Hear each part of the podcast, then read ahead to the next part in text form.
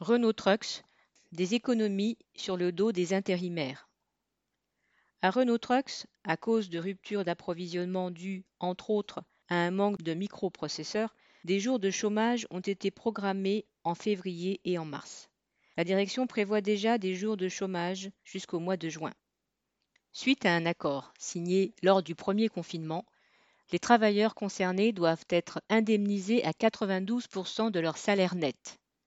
Jusque-là, la direction affirmait qu'il en serait de même pour les intérimaires ayant un contrat en cours. Or, quelques jours avant le chômage programmé, des intérimaires dont le contrat devait être renouvelé apprenaient qu'ils ne le seraient pas. On leur annonçait qu'ils n'auraient pas de contrat pendant toute la période de chômage, mais qui serait repris ensuite.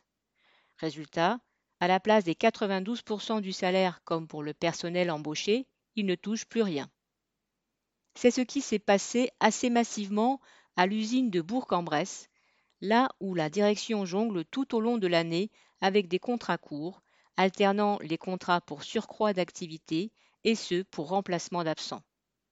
La même situation s'est renouvelée, dans une moindre proportion, parce que les contrats d'intérim sont plus longs, à l'usine Pont-et-Essieux à Saint-Priest et à l'usine Moteur à Vénissieux. À Bourg-en-Bresse, les intérimaires étaient en colère en apprenant cette entourloupe. Certains parlaient de débrayer, et jeudi 4 mars, une centaine d'entre eux se sont réunis pendant la pause casse-croûte avec des délégués CGT. Face au mécontentement, la direction tente de reporter la responsabilité sur l'État. La loi interdit en effet de renouveler des contrats d'intérim après que du chômage a été annoncé. C'est un sacré cynisme de la part d'une entreprise dont les services RH passent leur temps à calculer les débuts et les fins de contrat pour économiser au maximum sur les salaires et qui use et abuse des travailleurs précaires.